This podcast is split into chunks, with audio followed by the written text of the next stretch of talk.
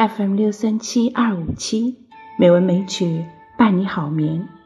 亲爱的朋友们，晚上好，我是知秋。今天是二零二三年五月七日，欢迎您收听美文美曲第三千零三十五期节目。今天我们来欣赏一首唐诗，作者是杜甫的祖父杜审言。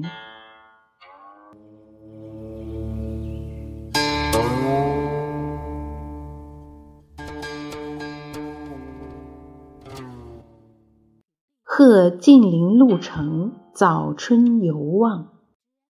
作者唐杜审言。独有宦游人，偏惊物候新。云霞出海曙，梅柳渡江春。书气吹黄鸟，晴光转绿苹。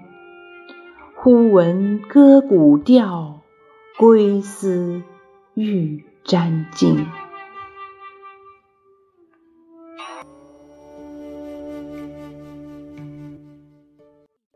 这是一首贺诗，原唱是晋陵陆成作的《早春游望》。晋陵即今江苏常州，唐代属江南东道毗陵郡。陆城。是作者的友人，不详其名。当时在晋陵任县丞，大约武则天永昌元年前后，杜审言在江阴县任职，与陆某是同郡临县的僚友，他们同游唱和，可能即在其时。陆某的原唱已不可知，杜审言这首贺诗。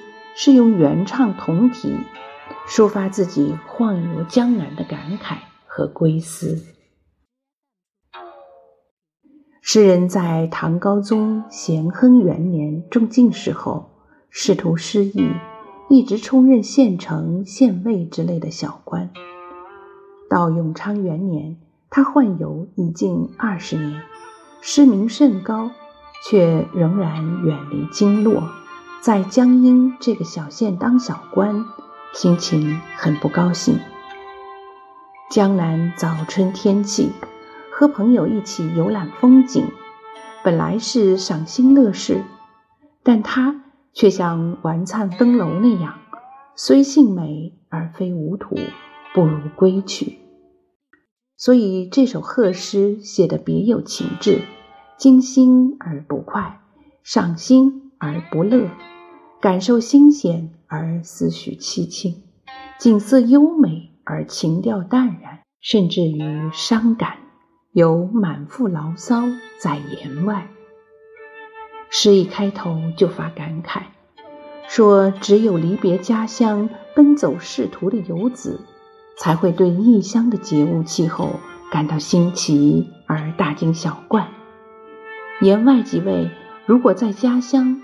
或是当地人，则习见而不怪。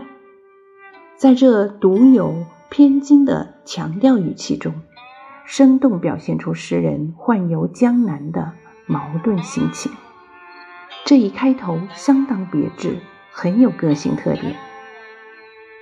中间二联即写金星，从表面看，这两联写江南新春伊始至仲春二月的。物候变化特点，表现出江南春光明媚、鸟语花香的水乡景色。实际上，诗人是从比较故乡中原物候来写异乡江南的新奇的。在江南仲春的新鲜风光里，有着诗人怀念中原暮春的故土情谊，句句惊心而处处怀乡。云霞出海曙，这一句是写新春伊始。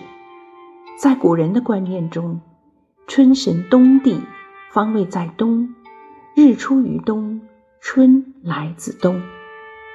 但在中原，新春伊始的物候是东风解冻，至虫始振于上宾，风已暖而水犹寒。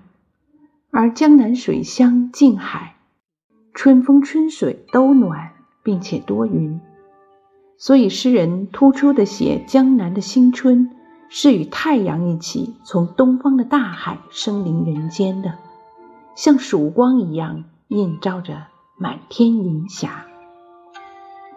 梅柳渡江春，这一句是写初春正月的花木，同样是梅花柳树，同属初春正月。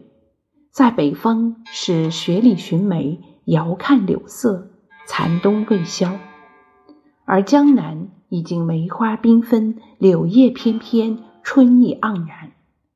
正如诗人在同年正月做的。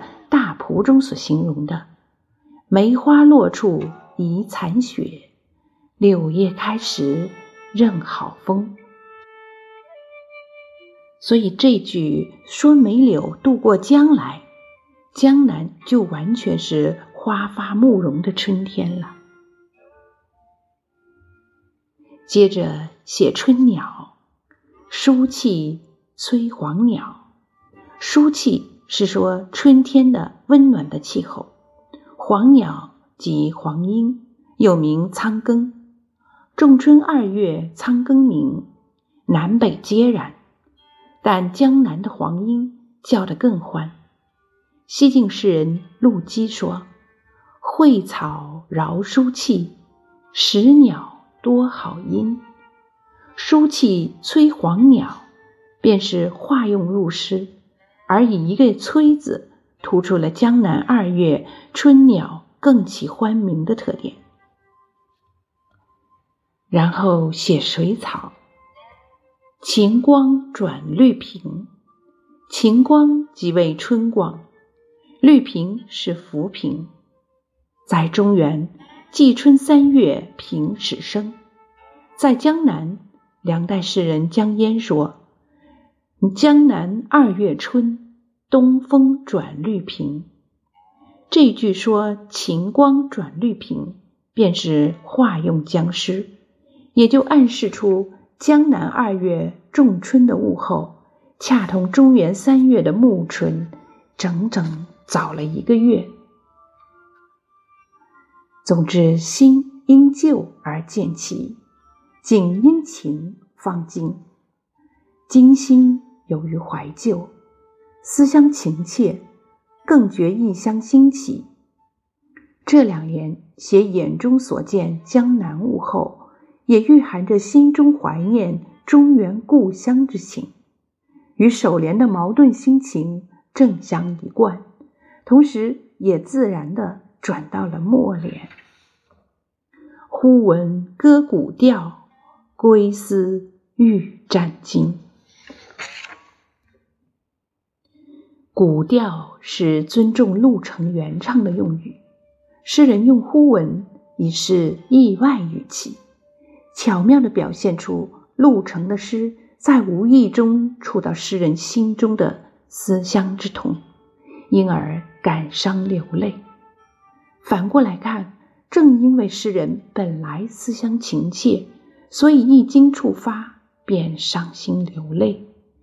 这个结尾。既点明归思，又点出贺意，结构谨严缜密。前人欣赏这首诗，往往偏爱首尾二联，而略过中间二联。其实，他的构思是完整而有独创的，起节固然别致，但是如果没有中间两联独特的情景描写，整首诗。就不会如此丰满贯通而别有情趣，也不切题意。从这个意义上说，这首诗的精彩处恰在中间二联。让我们再一次来欣赏这首诗：“贺近邻路程，早春犹望。独有宦游人。”偏惊物候新，云霞出海曙，梅柳渡江春。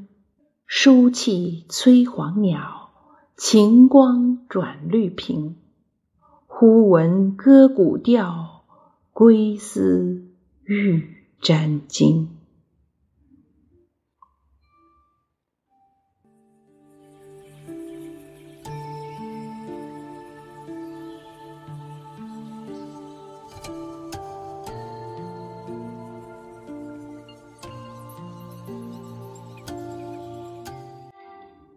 今晚的节目就是这样了，感谢朋友们的收听。知秋在北京，祝您晚安，好梦。